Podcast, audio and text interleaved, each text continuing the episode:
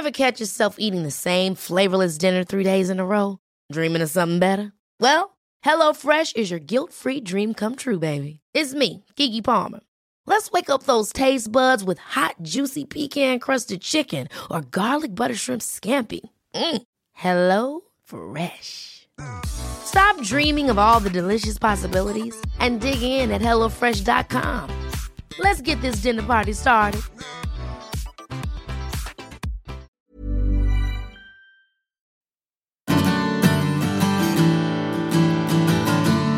Hola a todos y bienvenidos a un nuevo episodio del podcast de Hannah Fernández, A Guide to Live Well, una guía práctica para vivir bien en la que encontrarás charlas con los mayores expertos en salud y bienestar físico, mental y emocional. Estoy feliz porque hoy doy la bienvenida al mecenas que nos va a acompañar este mes de junio. Se trata de Clue, una marca de suplementos formulados específicamente para mujeres con el objetivo de proporcionarle a nuestro cuerpo el aporte adecuado de nutrientes que requiere para funcionar a la perfección. Esta semana quiero presentarte el Health and Balance Plan, compuesto por dos suplementos que por un lado van a reforzar la función inmunológica del cuerpo y por otro van a ayudarnos a relajarnos y tener un sueño de mayor calidad. Es un plan muy sencillo de seguir, te cuento. Por la mañana el Immune Shake, un concentrado de antioxidantes, vitaminas y minerales para ayudar a nuestro organismo a combatir los efectos de los radicales libres. Entre otros ingredientes, su fórmula incluye acerola, una fruta tropical con un altísimo contenido de vitamina C, y también incluye arándanos, una fruta con importantes y potentes propiedades antioxidantes. Por la noche, Sleep Well Cocoa, una delicia que combina vainilla, cardamomo, cacao, canela, lúpulo en polvo y triptófano, y que para mí se ha convertido en el cierre perfecto del día para desconectar y bajar revoluciones antes de acostarme. En las notas del episodio te dejo el enlace para que visites la web de Club y descubras su propuesta de suplementación. ¿Tienes idea del impacto que tiene la calidad del sueño, la duración y nuestros horarios de descanso sobre cómo comemos y cuánto comemos? ¿Alguna vez te has preguntado si la privación de sueño y el tener horarios de descanso poco regulares puede tener un impacto negativo en el sobrepeso y la obesidad? Pues ya te adelanto que qué comes y cuándo comes influye de forma determinante en tu sueño y viceversa. La calidad de tu descanso influye en las decisiones que tomas a la hora de sentarte a la mesa.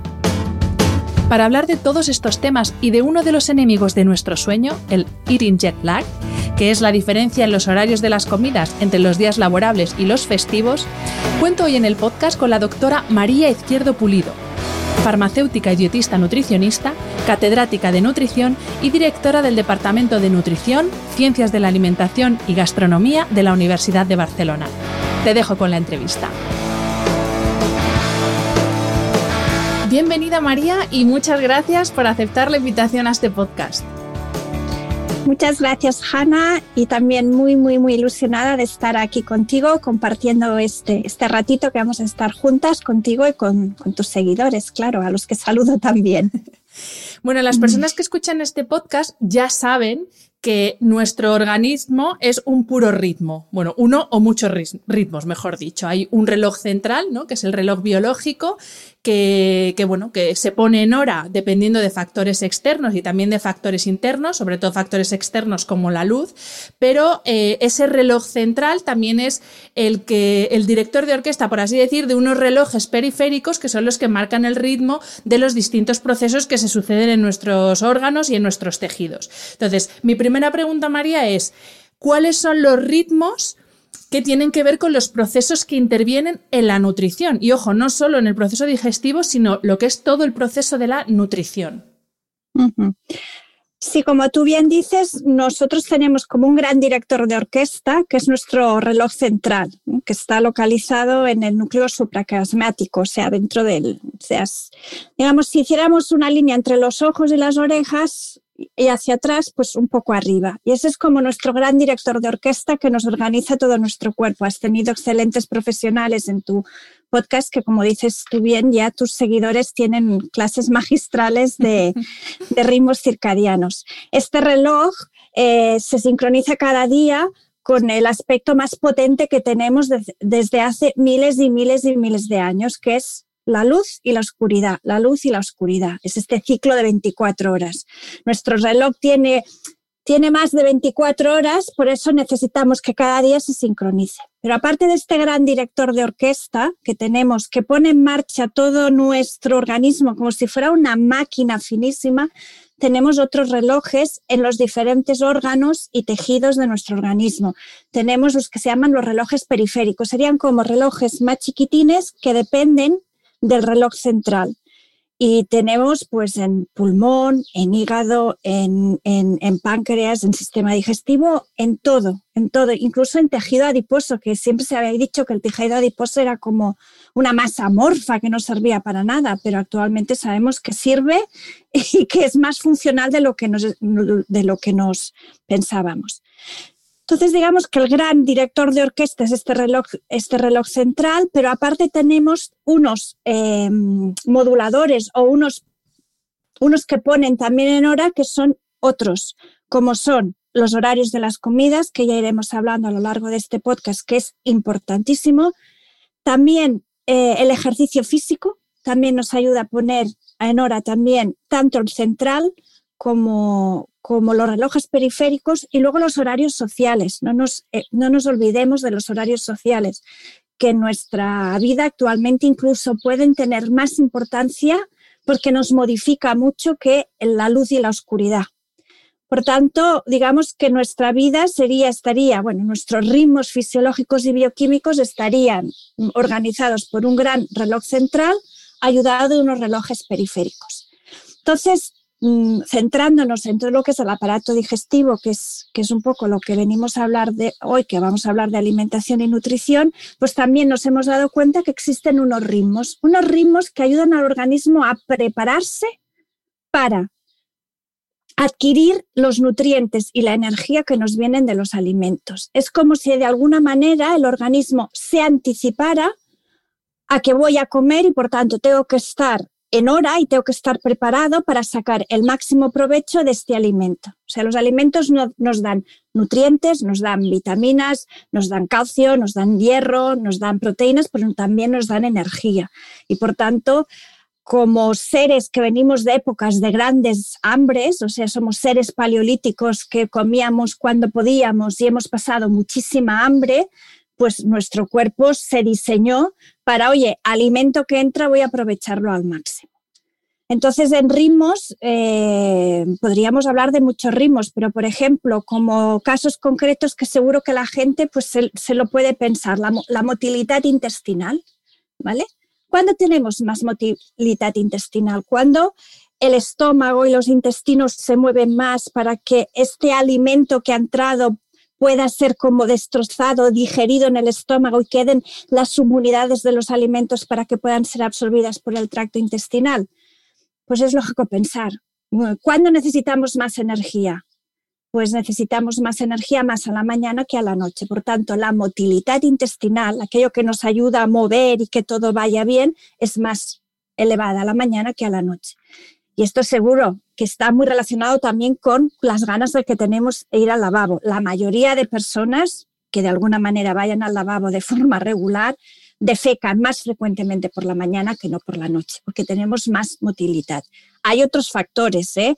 Hay el factor de la dieta, el factor del ejercicio físico también afecta mucho en, la, en las defecaciones y también la hidratación de la persona. Pero sí que la motilidad, por ejemplo, es un caso claro de que vemos que aquí hay ritmos circadianos. Y luego también tenemos diferencias de ritmos circadianos también en, sustancias que nos ayudan a gestionar estos nutrientes, podríamos hablar de muchos ejemplos. Pero, por ejemplo, tenemos la insulina, que todo el mundo le debe sonar. La insulina es una hormona que se secreta en páncreas y lo que hace es ayudarnos a gestionar sobre todo los hidratos de carbono, el azúcar que entra en sangre, que se llama la glucosa y que en términos más médicos se llama la glucemia que tenemos en sangre, la clave para regular sus niveles se lleva por la insulina. La insulina es una hormona de estas que se llamamos anabólica, que quiere decir que es de reservar, vamos a guardar. Por tanto, cuando entra, entra los hidratos de carbono, que todos los hidratos de carbono que entran al organismo se convierte en la mayoría en glucosa y en dos más, pero no voy a liar en nombres, este chute de glucosa que nos entra, el organismo lo tiene que gestionar de una forma y es la insulina la que de alguna manera abre las puertas para que el tejido muscular y el tejido adiposo entre esta glucosa. Pues bien, ¿cuándo tenemos más secreción de insulina? Pues es fácil pensarlo también. Secretamos más insulina y tenemos más sensibilidad a esta insulina por la mañana que por la noche. Es otro ritmo circadiano clarísimo. Es lógico también. Por la noche no necesitamos, estamos ayunando, estamos reposando. Mantener unos niveles de glucemia en el organismo es súper importante porque si es demasiada glucemia, la glucosa en exceso es tóxica, que es cuando se da la, cuando es, a ver, un diabético el problema que tiene es este exceso de glucosa, ¿eh? porque la glucosa al final es tóxica, pero también si nos da una hipoglucemia nos podemos quedar en coma, por tanto tenemos que mantener estos niveles de glucosa. Y a la noche, como estamos ayunando, no interesa que haya picos de insulina, ¿eh? interesa mantener eh, esta glucosa de forma muy simple. Pues es otro ritmo circadiano claro. Otro ritmo circadiano importante que nos afecta también en alimentación, el tema de la leptina. ahí, va yo, María, porque digo, no se nos olvide hablar leptina y grelina, porque, y esto está, y eh, te, agradecería que nos lo explicaras, súper relacionado con el tema de descanso, porque son dos hormonas que si nuestro sueño no es el adecuado, se vuelven locas. Entonces tú puedes estar haciendo todo, absolutamente todo para perder los tres kilos que quieres perder, pero si no estás durmiendo bien, tu leptina y tu grelina están ahí trabajando en tu contra, ¿no? En tu, exactamente. Vamos a decir lo que hace la leptina y lo que hace la grelina. La leptina es de que es también una hormona la secreta fundamentalmente tejido adiposo, ¿eh? es como aquello que te decía antes, el tejido adiposo era como una masa eh, inerte que no servía para nada, pero ahora estamos viendo que secreta muchas sustancias, entre ellas la leptina. La leptina es una sustancia de estas que quita el hambre, ¿eh? que se dicen anorexigénica, en término un poco más, más, más científico. ¿Y qué hace? Pues esta leptina durante, durante la noche lo que hace es, eh, se elevan sus, se elevan, mm, sintetizamos más leptina durante la noche que durante el día para que nos quite el hambre durante la noche. La grelina es otra sustancia, pero esta la secreta el estómago. Y la secreta cuando empezamos, se nos baja la glucosa. ahora todavía estamos bien porque hemos desayunado y estamos contentas, pero si esta entrevista la hiciéramos a la una del mediodía, empezaríamos a sentir ese, ese del estómago, a tener hambre, porque empieza a bajar la glucosa, empiezan a bajar otros nutrientes y ya se despierta también en el hipotálamo, en el mismo lugar que está el núcleo supraquiasmático, hay otros núcleos que regulan el hambre y la saciedad. Y esto se empieza a despertar ¿Por qué? Porque la grelina que se secreta en el estómago sube a hipotálamo y le dice, oye, empieza a espabilar que tenemos hambre. Por tanto, la grelina es de aquellas, eh, de aquellas sustancias, de aquellos eh, que secretamos que nos activa las ganas de comer. Es lo que llamamos orexigénica, nos da ganas de comer.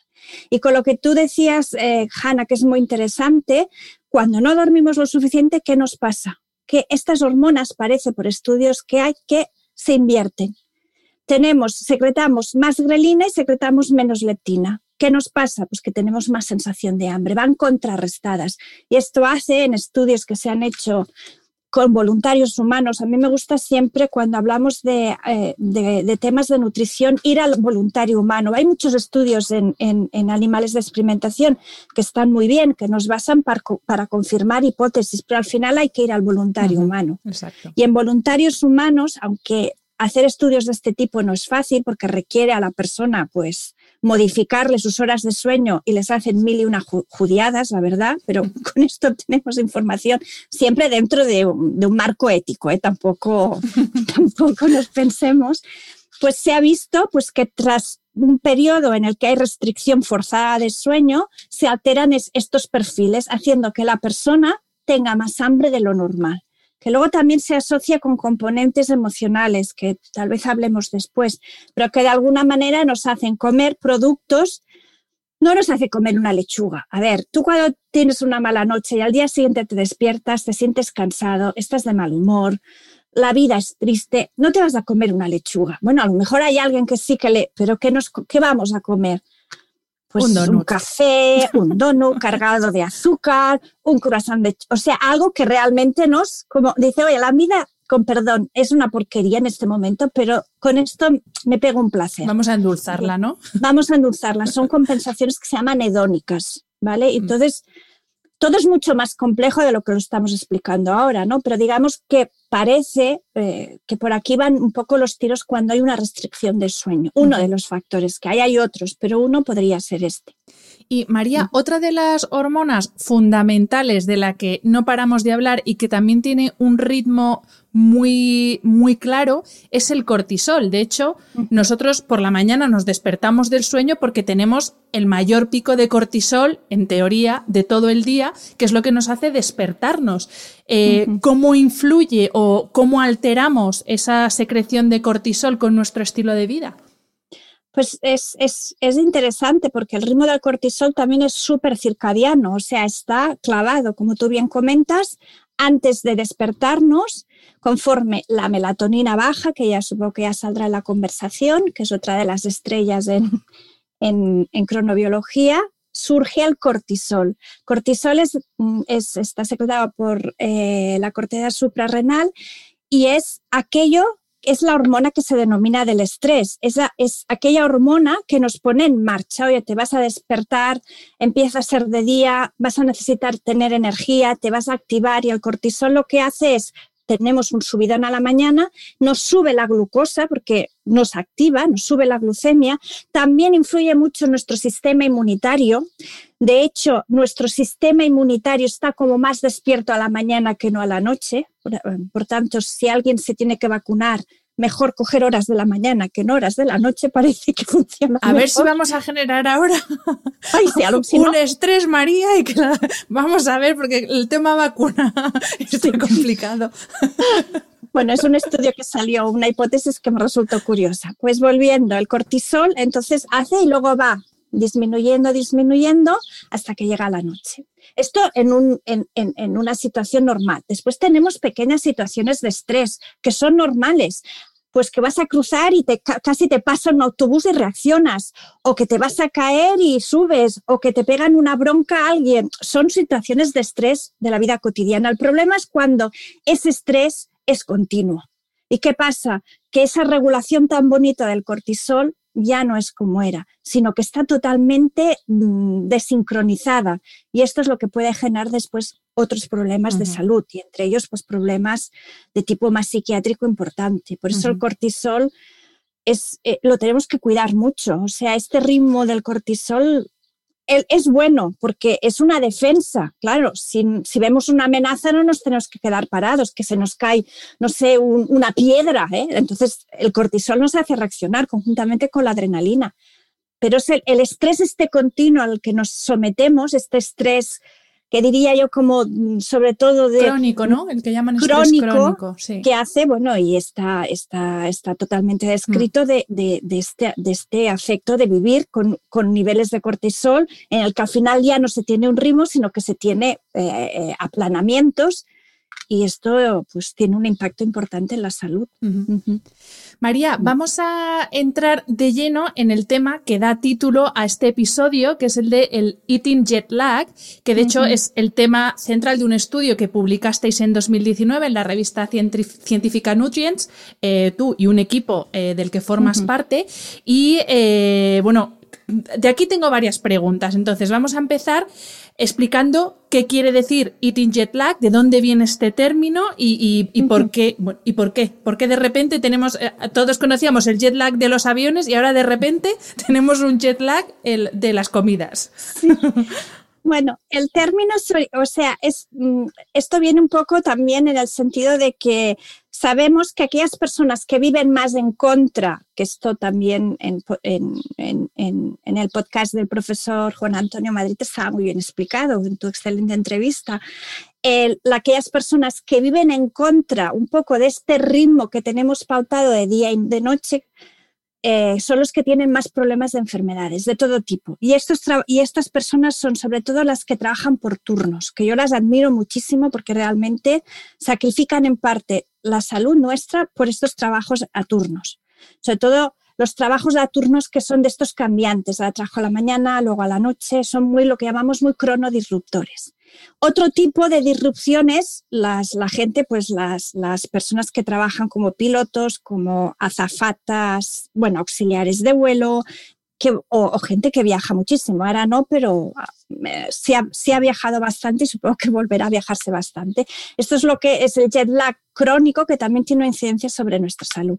Pues bien, el profesor Ronenberg eh, acuñó un término, el profesor Ronenberg es de la Universidad de Múnich, y acuñó un término muy interesante que fue el social jet lag, en el que eh, miró a, a 65.000 europeos y les analizó los horarios que tenían entre semana y los horarios festivos y vio que había un desfase. Es como si, por ejemplo, eh, durante la semana viviéramos en Madrid o en Barcelona y el fin de semana nos fuéramos o a Moscú o a Londres. Y esto lo hiciéramos continuamente. ¿Qué quiere decir esto? Pues que entre semana, como, nos, como todos, la mayoría de nosotros tenemos unos horarios, vayámonos a la hora que nos vayábamos a dormir de noche, siempre nos despertamos a una hora, a las seis, a las siete, a las ocho, los que nos marca el despertador.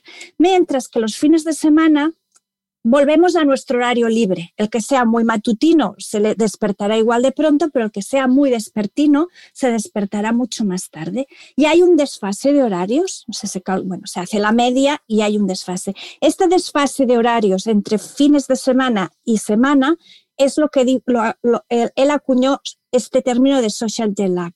Y se ha visto que contra mayor social jet lag se tenga, pues tiene impacto en enfermedades metabólicas. Entre ellas, se suele tener más, estar muy relacionado con la obesidad, con el sobrepeso, obesidad, con diabetes y con, y con otras enfermedades también.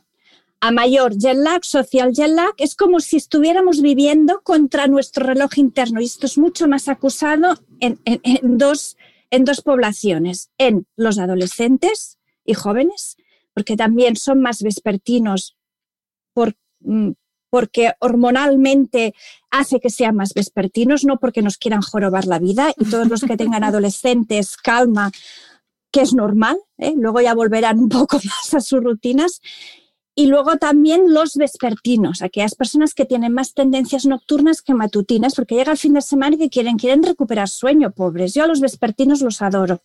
Yo soy, yo soy matutina, pero un vespertino lo adoro porque el pobre vive en una sociedad que es muy matutina. Totalmente. Y, claro, y, y, el pobre lo diremos, es un gandul, no trabaja, llega tarde, está dormido. No, pobre, es que está viviendo en contra de su reloj y, de, y a veces no es tan fácil, sobre todo en los extremos, volver a ser un matutino. ¿Qué quiere? Quiere recuperar sueño.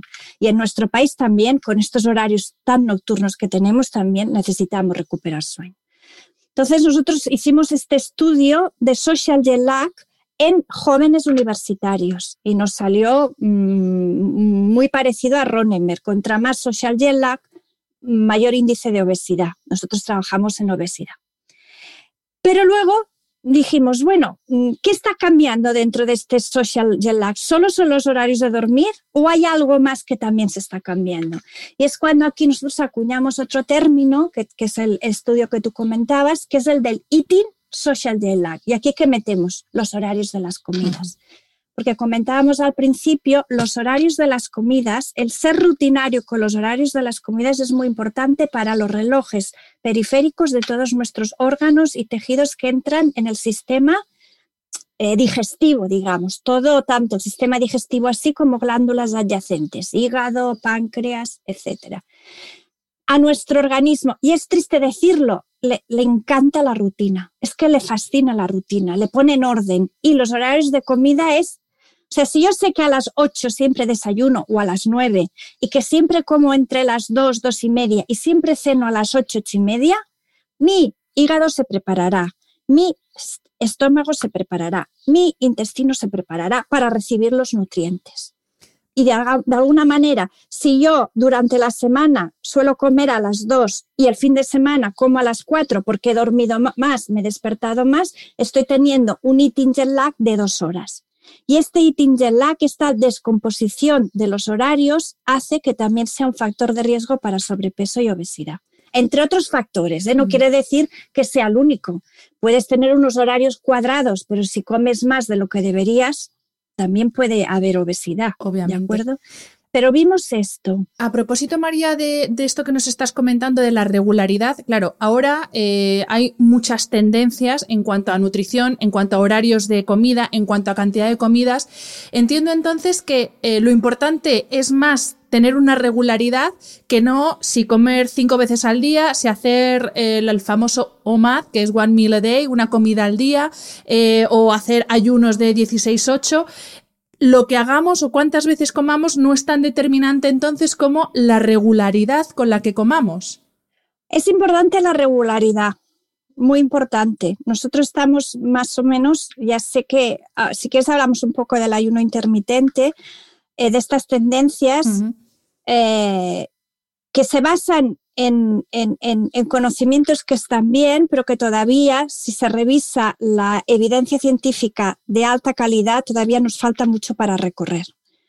¿Por qué digo esto? Porque hay mucho, hay mucho, bueno, hay muchos sitios en los que se recomienda, o sea, hacer periodos de ayuno desde un punto de vista de las diferentes dianas y rutas metabólicas que se activan, se ha visto que puede tener unos efectos positivos. Luego lo relacionaré con los horarios.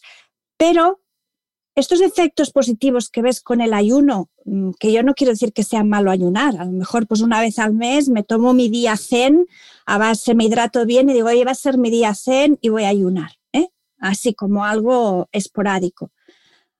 Pero las mismas activaciones se ponen en marcha con una cosa que es mucho más fácil de hacer, que no requiere tanto sacrificio que el ayuno, y es el ejercicio físico. Es que se activa lo mismo, pero a veces nos gusta más que nos den recomendaciones de estos ayunos tan fuertes, o sea, este, el, 24, o sea, 20 de ayuno y 4 horas solo de comer, es una franja estrechísima.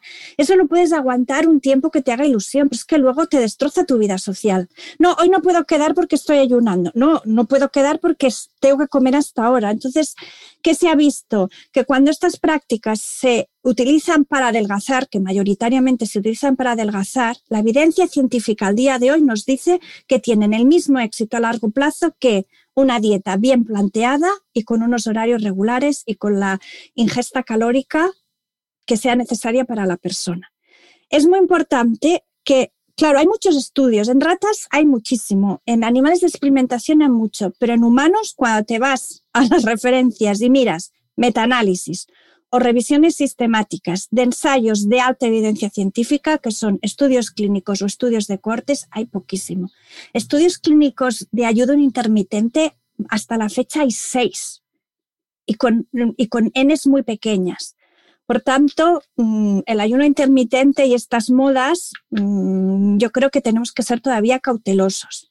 Mm, por lo que hemos visto en nuestras investigaciones, además publicamos este año un artículo sobre frecuencia de comidas en el American Journal of Nutrition, en el American Clinical Nutrition, que para los nutricionistas es como una portada de la pantoja en el Ola, o sea, es, es, de lo máximo publicar allí, y fue sobre la frecuencia, la importancia de la regularidad de las comidas. Las personas que mostraban horarios regulares de comidas eran las que tenían un sistema circadiano más regular y tenían menos peso.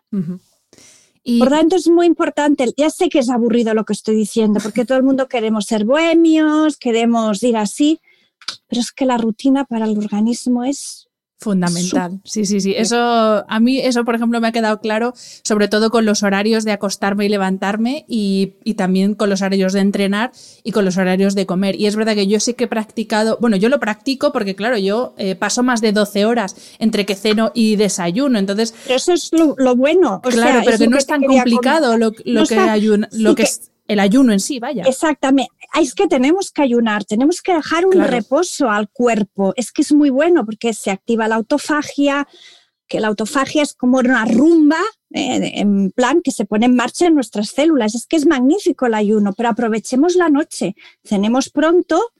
Si podemos hacer actividad física a primera hora de la mañana, genial. No es necesario comer, y luego desayunemos cuando tengamos hambre, sea a las 8, las 9 o las 10. Cada uno tiene su...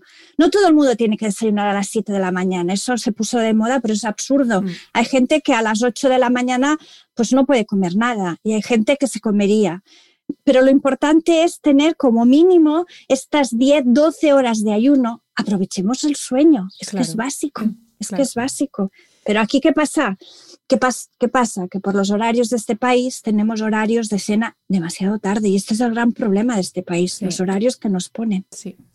Pues eh, María, volviendo al tema de eh, ese comer a deshoras, de ese eating jet lag, ¿de qué forma nos perjudica eh, comer a deshoras y cómo influye en el porcentaje de grasa y en nuestro índice de masa corporal, porque claro, al final la salud mejor, peor, no depende de lo que pesemos, sino de cómo sea nuestra composición corporal. Y no sirve de nada pesar 40 kilos si tienes un IMC, yo qué sé, de 25, por ejemplo. Entonces, ¿de qué forma nos, nos afecta el comer a deshoras en nuestro porcentaje de grasa, sobre todo de la grasa mala, porque grasa hay que tener, pero bueno, la, que es en exceso. sí, hay Ay, y perdona que haga un poco así de propaganda, pero yo tengo una cuenta que se llama La Pausa Nutricional, que es una cuenta que la hacemos para, desde, la, desde nuestra posición de investigadoras de la Universidad de Barcelona con Fernanda Cerón, que es otra investigadora de, mi equipo, y lo que queremos es transmitir eh, nutrición basada en ciencia. Tenemos un, un, directo sobre grasas que es precioso, porque la grasa está muy demonizada y la grasa tiene su papel en el organismo y tiene que estar presente. El problema es el exceso. Pues bien, una cosa que también nos tenemos que quitar de la cabeza es el peso. O sea, las balanzas yo para mí tendrían que ir fuera de todas las casas, ¿eh? porque a veces hay gente que llega a obsesionarse. No quiero decir que no hay que pesarse, tanto en tanto es bueno pesarse, pero también hay que mirar mucho en la proporción que tenemos, como tú decías, entre masa grasa y masa muscular. Masa muscular o masa activa, que mm, la masa muscular, sobre todo las mujeres, y yo me considero ya mujer mayor ¿eh? en, y, en menopausia, voy a hacer aquí, me voy a abrir en canal, pero una de las cosas que trabajo más yo es, sobre todo, aparte de ejercicio aeróbico, fuerza. ¿Por qué? Porque es muy importante preservar masa muscular. ¿Vale? Y luego la, masa adiposa hay que tener un tanto porcentaje, pero cuando hay una pérdida de peso nos interesa bajar masa grasa, pero conservar el máximo posible esa masa muscular que nos da nos aumenta el metabolismo, lo cual quiere decir que necesitamos más energía para mantenernos, nos da fuerza, Mm, para caminar, para hacer ejercicio, para aguantarnos. ¿eh? Eh, eh, tenemos que evitar al máximo posible la sarcopenia y la fuerza en la mujer se tiene que trabajar lo antes posible, porque el hombre lo tiene todo a favor. Claro, yo cuando veo a los chicos en el, en el gimnasio de 25 años, que están estupendos, digo, es que lo tienen todo a favor, tienen las hormonas, tienen músculo para parar y encima se toman el batido y digo, a ver, tú no lo necesitas el batido, lo necesitamos más otro sector de la población. Bueno, pues es que me voy un poco por la rama. No pasa nada. Pero en esto que decías, lo que hemos visto en, en, eh, el Eating Jet Lag, el primero que lo hicimos fue, fue nosotras. Ahora sabemos, está a punto de salir otro artículo hecho por otras investigadores de la Universidad de Columbia en Nueva York que también es precioso, que está a punto de salir, pero no lo podemos desvelar porque todavía no ha salido, están también trabajando investigadores en Brasil con este concepto y que vemos pues que nos aumenta el peso, pero también tiene una incidencia sobre la masa grasa. O sea, no solo es el peso, sino que también nos incide sobre el perfil de esa masa grasa, ¿eh? que no nos interesa eh, que aumente. ¿eh? Cuando en el peso tenemos que mirarlo de una forma crítica y vigilar pues que se mantenga esta grasa y que si aumentamos, aumentemos por masa muscular, no por masa grasa. Por eso es muy importante que en el concepto del peso mm, pensemos, oye, hay más cosas que solo un, número que nos da la balanza. Y en la mujer, y sobre todo en la mujer a partir de los 40 años, el músculo es, es que tendría que ser sagrado. Tendría que ser sagrado cuidarlo como si fuera nuestro mejor amigo. ¿Por qué? Porque es que nos va a ayudar mucho. Nos va a ayudar mucho a tener una, una, una calidad de vida muchísimo mejor. Y no me cansaré nunca de decirlo. Y no solo esa calidad de vida, sino que la masa muscular consume más energía que la masa grasa. Entonces, si lo que estamos intentando es perder peso, cuanto más músculo tengamos, más energía va a consumir, ¿no? Es que las pérdidas de peso, a todo el mundo nos gustan los milagros. Además, somos, somos seres del paleolítico, que nos gustan los milagros, nos gustan las hogueras, ponernos alrededor de la hoguera, que nos expliquen mitos, que nos digan, sí, la dieta del ajo, la dieta del astronauta, la de la come grasa. Pero cuando viene un dietista nutricionista y te dice, no, tienes que tal, tienes que tal, las pérdidas de peso son bajas, mantenidas, eso no nos gusta. Nos gusta el milagro, nos gusta la magia, somos seres mágicos todavía. Aunque estamos muy rápidos, hace nada que estábamos durmiendo en cavernas. Y por eso las pérdidas de peso tienen que ser lentas, son lentas, hay que mantener el peso perdido y el ejercicio aquí es que es, bueno, básico. Y los horarios. Eso, los horarios no los perdamos de vista. Y las rutinas. María, vamos a hablar de crononutrición. ¿Cuándo comer? Muy buena pregunta. Bueno, todo esto que, hemos estado hablando, pues estamos hablando mucho de horarios, ¿no? Y, la pregunta, como tú bien dices... es la pregunta del millón. Entonces, ¿cuándo, comer? A ver, entre está súper estudiado y esto sí que tenemos estudios buenos en que gestionamos mejor lo que comemos a la mañana que lo que comemos por la noche. ¿Qué quiere decir que lo gestionamos mejor? Pues que el organismo sabe dónde ponerlo en forma muy simple, sabe cómo utilizarlo, mientras que a la noche, como él se está preparando para descansar, es como decir, oye, ahora esta grasa que me viene o estos azúcares, ¿qué hago con ellos? No sé qué hacerlos, pues los meto en un cajón, ¿eh? que normalmente es tejido adipos, de una forma muy simple. También nos baja la tasa metabólica, también nos baja el gasto. Nosotros cuando consumimos, cuando digerimos los alimentos, pagamos energía para digerirlos. Esta energía que pagamos es menor a la noche que a la mañana. Por tanto, siempre que se pueda, mejor comer durante el día que no cuando se acerca la noche. Esto como la gran premisa. Y hay estudios muy bonitos que lo demuestran. En cuanto a los horarios de, de las comidas, eh, hay estudios que se han hecho en comida y en cena. En comida destacan los estudios de la profesora Garaulet de la Universidad de Murcia, que fue de las primeras que ha trabajado en crononutrición, en la que ella mm, observó en una cohorte de mujeres que aquellas mujeres que comí, con, o sea, fueron 24 semanas, estaban en una dieta hipocalórica, mujeres muy parecidas, con una actividad física muy parecida, y que lo único que les diferenció fue el horario de comer, que fue las 3 de la tarde. Y observó que tras estas 24, 26 semanas, pues las aquellas personas que comían después de las 3 de la tarde perdían menos peso que las que comían antes de las 3 de la tarde. y es un estudio precioso.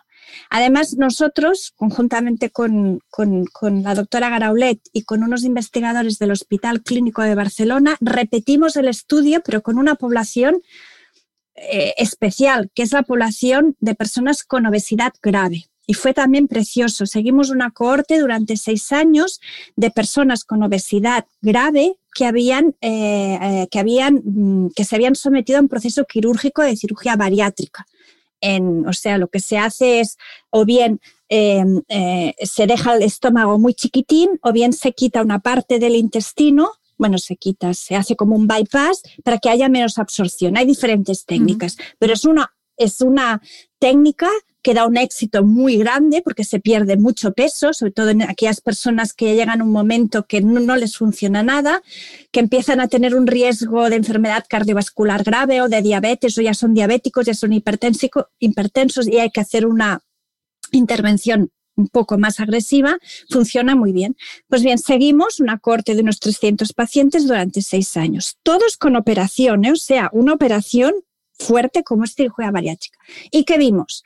Pues que aquellas personas, porque no todos pierden el peso igual, ¿eh? hay un 10-15% que, que aunque hayan padecido esta operación, se vuelve, eh, no pierden el peso esperado y recuperan muchas veces el peso perdido. O sea, recuperan el peso que tenían antes de la operación. Pues, ¿qué vimos?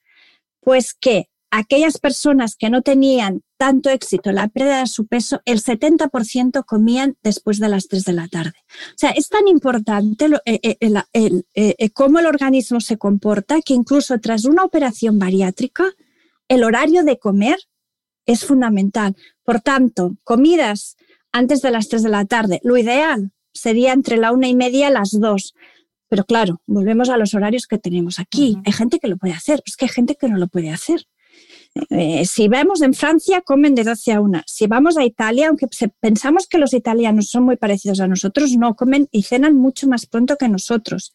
Pero tenemos una cultura que yo creo que fue sobre todo por cambios de, la, de España rural a España más industrializada que cambiamos. Yo tengo abuelos de amigas mías que vienen sobre todo del campo de Lérida, que a la una están comiendo y a las seis están cenando, porque guardan sus, y supongo que en Madrid y en Castilla pasa lo mismo, guardan sus horarios. Bueno, yo no sé si en Madrid. yo, por ejemplo, sí que como a la una y ceno a las ocho. Pero es verdad que en entornos urbanos lo que tú dices se, hace, se, ha perdido completamente.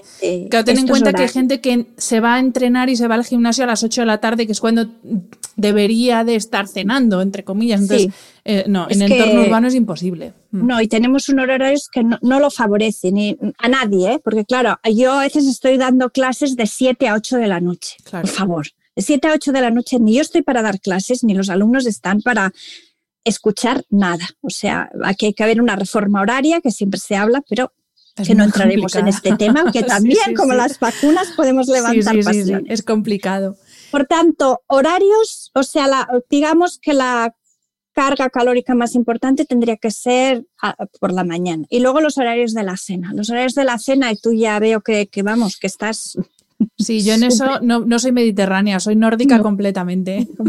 Es, también se ha visto eh, eh, por estudios, nosotros ahora acabamos de publicar un estudio también muy bonito, que la hora de la cena es primordial que sea entre dos, dos horas y media antes de irse a dormir. O sea, cenar que pasen dos, dos horas y media y luego irse a dormir. ¿Por qué? Porque durante la noche nos estamos preparados para gestionar una entrada de energía, de nutrientes. El, organismo, esta famosa melatonina que se secreta, nos prepara para descansar, para dormir. Y cuando dormimos, es que no comemos, estamos ayunando. Por tanto, eh, si nosotros metemos un chute de nutrientes, de alimentos, de energía a las 10, 11 de la noche y nos vamos a dormir a las 12, porque al día siguiente nos va a sonar al despertador a las 6 o a las 7 de la mañana, ahí hay una interferencia enorme. Mm. Y eso sí que, mm, que está bastante demostrado.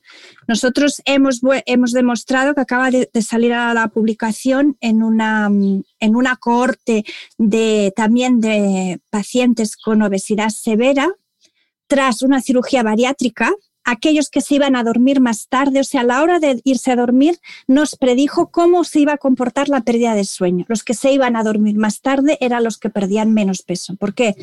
Porque eran los que comían más tarde, tenían como la ventana de, la ingestión más desplazada hacia la noche y coincidía con la, la hora de irse a dormir. Tras una cirugía bariátrica, ¿eh? O sea, que es muy fuerte.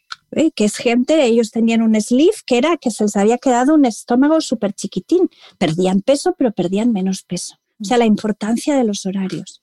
Y hablando precisamente de dormir, María, ya nos has dicho cuándo o cuál es el horario más idóneo, tanto de comida como de cena, pero siguiente pregunta. ¿Cuál es el alimento más idóneo para cenar en este caso que nos ayude a dormir mejor? Ya sabemos todos que hay que evitar la cafeína, obviamente. Yo no conozco a nadie que se tome un café a las 10 de la... Bueno, hay gente que sí, que se toma un café. Hay gente que sí. Hay gente que sí, es verdad. Pero bueno, por lo general, eh, pues hablamos de cafeína, bebidas excitantes, etcétera, pero no se habla tanto de qué comer y qué evitar en la cena para dormir mejor. Sobre todo el punto más importante sería el horario, alejarla lo más posible de la hora de dormir. Y mm, es difícil, pues vamos a hacer una cena que sea ligera, pero que sea con fundamento. Yo siempre lo digo, parezco arguiñano, pero es verdad. De decir, me voy a tomar un yogur, eso lo hacen muchísimo las mujeres, lo hacemos, va, me tomo una piecita de fruta y un yogur y me voy a dormir. No, hay que tomar una cena con fundamento. ¿Qué quiere decir? Siempre tiene que haber verdura ya sea verdura en puré, en crema, cocida. A mí me gusta más la verdura cocida a la noche y dejo más las ensaladas al mediodía pero porque a mí me sienta mejor, a lo mejor hay otra persona que le sienta al revés, pero eh, eh, sopas de verdura, cremas de verduras calientes, frías, eh, escalivadas, bueno, escalivadas, no sé cómo se dice en castellano. Sí, escalivada, sí, sí. Escalivada, pistos, espárragos a la plancha, champiñones, verduras al horno. El mundo de la verdura es fantástico y a veces no, es que cuando hablamos de verdura la gente te pone una cara así, te dice, piensa en la celga solo pero ostras, es que hay, tenemos unas verduras tan buenas, o sea, siempre tiene que haber una parte de verdura y luego una parte de proteína, tanto de origen vegetal o de origen animal, sean nuestras preferencias, ¿eh? porque es bueno comer proteína. Podemos acompañar, hay alimentos que dicen, pues a lo mejor, por ejemplo, hay ciertos que se dicen semillas de calabaza que son ricas en triptófano, algún alimento que parece, pero no está muy demostrado. Yo, por lo que, por lo que estoy viendo, una fuente vegetal, proteína y luego algo de hidrato de carbono. ¿vale? No hay que hacer la gran carga de hidrato de carbono a la noche, sobre todo si nos vamos a ir a dormir enseguida. Si tenemos dos horas, dos horas y media, vale, pero las cargas de hidrato de carbono yo las recomiendo en lo que estamos viendo mañana y mediodía, ¿vale? Si te quieres comer la paella o el plato de macarrones que te apetece, déjalo para el mediodía, no, no te lo metas en la noche. ¿Por qué? Porque cuando, la digestión es un proceso que es un proceso que requiere energía y que, y que va a generarte calor. El calor no es bueno para dormir. Ya, como decía el profesor eh, Antonio Madrid, para dormir necesitamos frío, necesitamos que el cuerpo se enfríe, porque el cerebro descansa mejor cuando se enfría. Entonces, necesitamos frío, necesitamos que la habitación sea fresca, bien ventilada, silenciosa si puede ser, ya sé que esto no, pero claro, si metemos ahí un chute de comida sobre todo si es muy copiosa, en que nos va a costar digerir, nos va a generar calor, es que va, va contra toda la crononutrición del mundo. Y además hay la, interferencia, la melatonina, es que es una hormona que tú tienes un podcast buenísimo. La melatonina es una hormona que lo que nos hace es no, nos eh, tiene una acción de forma muy simple y los que sean especialistas que me disculpen, va a inhibir un poco la acción de la insulina, de una forma muy simple. Claro, si a ti te entran chute de hidratos de carbono que vas a necesitar y de grasas, porque la grasa también depende de la insulina, su gestión, que te va a hacer que haya, o sea, tú tienes un chute de hidratos de carbono, una glucemia que te sube a las 12 de la noche que ya estás durmiendo y tienes menos capacidad de sensibilidad de insulina porque tienes la melatonina que te, está, que te la está como inhibiendo, aquí ya ves que las cosas no cuadran. Por tanto, sí hidratos de carbono, pero no, no, no lo principal. Pues eh, si, por ejemplo, tomas más proteína vegetal y, y comes algo a base pues, de, de, yo qué sé, una hamburguesa de lentejas o algo así, pues ahí ya tendrás la parte de hidratos de carbono. Si comes dos rodajitas, de, dos, dos, dos, dos, rodajas de pan con un poco de aceite que te apetece para acompañar la tortilla, no pasa nada, ¿eh? porque no, no nos tenemos que volver eh, como ayatolas contra los hidratos de carbono, es la carga de hidratos de carbono. Y lo que sí que no se recomienda por esta interacción con la melatonina es acabar eh, con un postre que sea muy dulce de comerse el pastelito a la noche, pues no es lo... Si te apetece comerte un pastel o un donut o algo, aunque podríamos hablar de estos temas, cómetelo a la mañana, no lo tomes a la noche.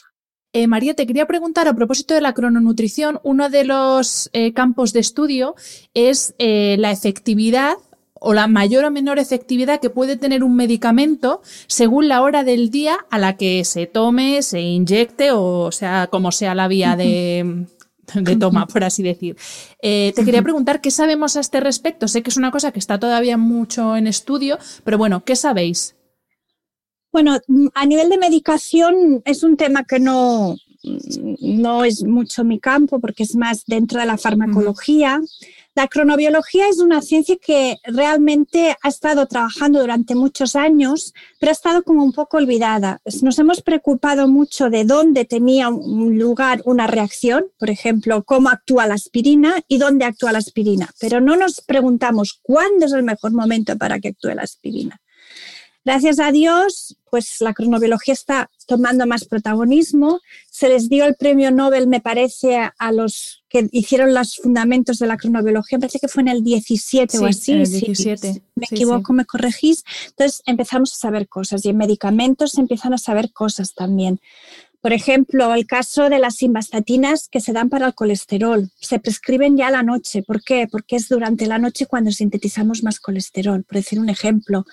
Eh, también en las medicaciones de, por ejemplo, de los asmáticos también se vigila. Durante la noche también es mucho más frecuente pues, que haya un ataque asmático que no por la mañana, porque también hay en lo que es la frecuencia pulmonar y, y en el sistema respiratorio también hay un ritmo circadiano. Entonces lo que se está haciendo es mirar ritmos circadianos de procesos en donde está implicada una patología e ir ajustando la medicación. Hay mucho camino por, por, hacer todavía. Mm. Como también hay hospitales, pero todavía falta mucho, que también están vigilando, lo sé por un estudio muy bonito que se hizo en el clínico antes de la pandemia, muchas de esas cosas han tenido que parar, de vigilar también los ritmos de las luces cuando las personas están ingresadas. ¿eh? Yo, gracias a Dios, he estado muy poco ingresada, pues es que me acuerdo que te entran a las 2 de la mañana a, medirte algo y encienden las luces. Y yo comprendo, las enfermeras tienen que hacer su trabajo, pero a lo mejor se podrían utilizar otro tipo de luces que respectara más el ritmo circadiano de las personas. Hay camino para recordar, hay para recorrer. yo creo que es una ciencia fascinante y en crononutrición cada vez estamos viendo muchísimo la importancia de, la buena higiene del sueño, porque hay una relación entre sueño, alimentación y, enfermedades, la buena higiene del sueño y los buenos horarios en, alimentación, con unos buenos horarios de actividad física. Son como los pilares de, una buena salud. Pues María, para terminar la entrevista quería eh, preguntarte por el componente psicológico, por el famoso hambre emocional que nos hace comer eh, a cualquier hora, que nos hace hacer las peores elecciones, tú lo has dicho antes, y, claro, ¿cómo hacemos para eh, gestionar, por un lado, ese hambre emocional que tiene ese componente psicológico inevitable, con esa regularidad que debemos tener en la medida de lo posible mm, con nuestra alimentación. Eh, ¿Cómo gestionamos esto? Porque al final, claro, eh, yo, yo sufro hambre emocional. O sea, yo cuando tengo mucho estrés o estoy nerviosa por algo, a mí lo que me pide el cuerpo es comer y, lo peorcito que tenga por casa. Sí, sí.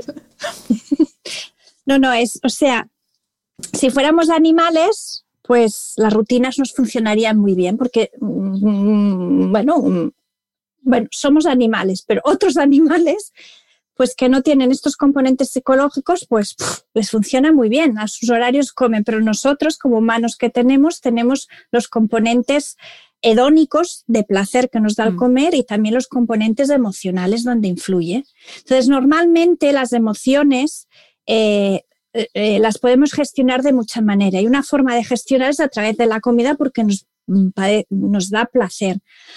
Cuando una persona gestiona emociones como el miedo, eh, el estrés, la ansiedad, la tristeza, siempre comiendo, ¿eh? Cuando hay, estoy triste como, estoy angustiado como, eso es lo que conocemos en alimentación como un comedor emocional, que tiene mucho un componente psicológico. O sea, es intentar paliar esta tristeza, esta ansiedad con el alimento. Y normalmente, como yo digo, eh, no comemos no nos ponemos unos cogollos de tudela o unos espárragos o una endivia. ¿Qué vamos? Pues a chocolate, a helados. Yo soy más de salado. A mí las patatas fritas pueden conmigo. O sea, cuando, y además me lo noto, ¿eh? cuando tengo ese pico de ansiedad, mm, si hubiera patatas fritas en mi casa, mm, las devoraba. Entonces, puede, puede sonar un poco a, señora Rottenmeier, pero no tengas en casa algo que no quieres comer. Mm, y si lo quieres comer, pues guárdatelo para aquel día que que, dices, oye, mañana tengo un aperitivo, tengo amigos, quiero disfrutar, pues lo compro para ese día. Muchas veces tenemos alimentos que decimos, ay, por si viene alguien, y ese no viene nunca. ¿Y, qué? Al final te lo acabas comiendo tú. Bueno, pero aparte de esto, si hay este componente emocional, ¿cómo está relacionado? Eh, es difícil gestionar. ¿eh? los comedores emocionales, claro, tiene que haber también una gestión conductual que muchas veces tiene que, cuando son casos muy extremos, que tiene que Mm, llevarse a cabo de un profesional como es un psicólogo. Eh, nosotros eh, en, consulta lo que podemos hacer si detectamos cierto grado de emocionalidad es dar pautas para de alguna manera, pues si no es muy grave, pues decir, pues oye, ¿realmente quieres comerte esto? Respira, piensa, bebe agua, date un paseo. ¿eh? Hay claves que te pueden seguir. Si es muy extremo, pues mejor acudir a un psicólogo. ¿Qué tiene que ver esto con el sueño? Pues que está muy relacionado. Mm, si duermes peor, por la razón que sea, a lo mejor duermes peor porque estás ansioso o porque estás triste o porque tienes algún problema, te despertarán una serie de emociones, no habrás descansado bien y eso lo, lo compensarás comiendo más y está muy relacionado. Mm, nosotros estamos mirando también emociones y estamos trabajando con emociones y sueño y estamos viendo que están muy relacionadas y que parece que la calidad de sueño, o sea, que a peor de calidad de sueño tenemos un índice de masa corporal más elevado, o sea, pesamos más cuando, o sea, cuando somos más emocionales a la hora de comer, o sea, que parece que hay un factor, que hay un mediador, que en esta calidad de sueño y en esta emocionalidad, digamos que se conjuran de forma muy sencilla para hacer que comamos más, que sigamos dietas que no son tan saludables y que podamos aumentar de peso. Van por aquí los tiros. Es un campo fascinante, pero es difícil de estudiar, no es nada fácil, porque entra el componente es que, claro, no solo comemos porque tenemos hambre, comemos porque nos da placer, porque socializamos, porque el mundo hedónico es maravilloso, comerse una buena fruta o a la gente que le gusta la carne o el pescado, un buen bistec o eh, nos da mucho placer o, un buen chocolate nos genera mucho placer y esto también está dentro de nuestra cultura. Además somos una cultura, la mediterránea especial, que cualquier celebración lo hacemos comiendo. Es que tú piensas en las fiestas, yo pienso aquí en Cataluña, es que por cualquier cosa tenemos el pastel de turno. Y, supongo que... En todas partes, sí, sí. En todas partes. Es que yo pienso en todos eh, eh, los panallets de, de, de todo, de, de todos los santos de, Cataluña, pero es que creo que en, Toledo hay los huesitos de santo. Claro, y aquí en, Madrid también los huesitos de, santo de, con todas las variantes de colores y sabores. De colores. Y en Galicia creo que toman también como unas crepes, o sea que es que lo celebramos siempre comiendo, ¿no? Es que es así y, y así tiene que seguir siendo, porque los horarios sociales también nos ayudan a sincronizar nuestra, es que es básico. Ahora, ya solo para acabar, hay un estudio muy bonito, no sé si te suena de las zonas azules del mundo. Sí, sí, sí. Que, eh, que miran lo, qué, qué, factores hay para que la gente en determinadas zonas azules vivan más. Y a mí me impresionó los japoneses que sí, comen, normalmente comen poco, son bastante activos, pero lo que más me, me asombró a mí era la vida social. O sea, vivían más porque seguían manteniendo las amistades y, y, seguían viéndose y, socializándose.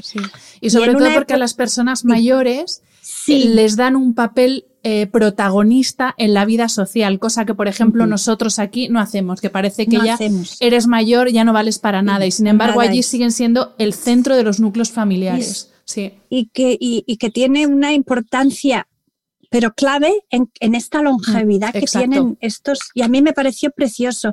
Y en una época que hemos salido de tan, tanta vida social, que sobre todo en los jóvenes se está viendo muchísimo el ascenso de suicidios, de trastornos del comportamiento alimentario, de las autolesiones, es por esta falta de socialización. Mm. Somos animales sociales, necesitamos sociabilizar y esperemos que podamos volver a socializar, porque es que es los horarios sociales el tener una hora para jugar a cartas, para gente, ya hablo más gente jubilada, ¿no? que a lo mejor no tiene los horarios que tenemos nosotros de trabajo, pero cartas, pádel, el centro social, el ganchillo, el punto, el tomar un café, lo que sea, es que es básico. Mm, así.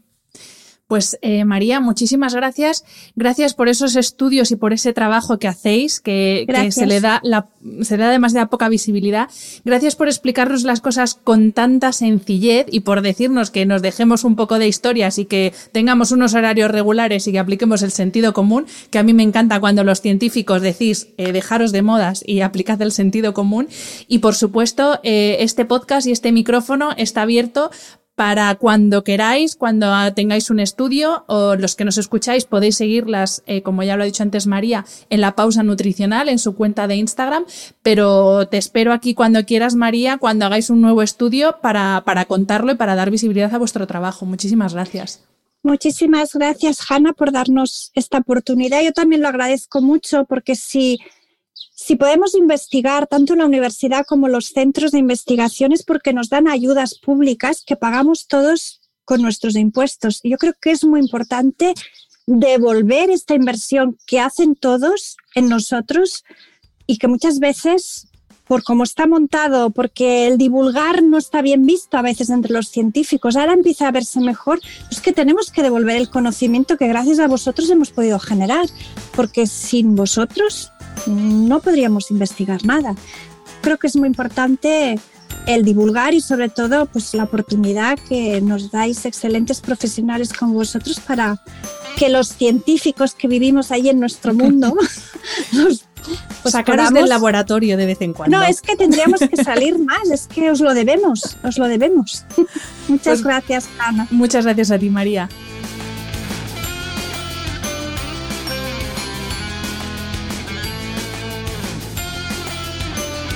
Espero que hayas disfrutado del episodio. Me ayuda mucho conocer tu opinión y tus sugerencias para este programa. Si quieres escribirme, puedes hacerlo a través de mi página web hanafernandez.es, donde encontrarás las notas sobre cada episodio y recursos adicionales. Y también puedes hacerlo en mi cuenta de Instagram hanafr. Mil gracias por estar al otro lado. Nos escuchamos en el próximo episodio.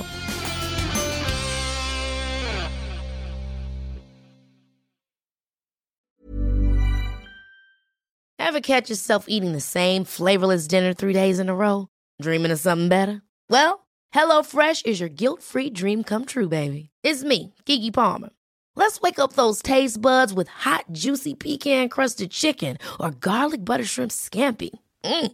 Hello Fresh. Stop dreaming of all the delicious possibilities and dig in at HelloFresh.com. Let's get this dinner party started.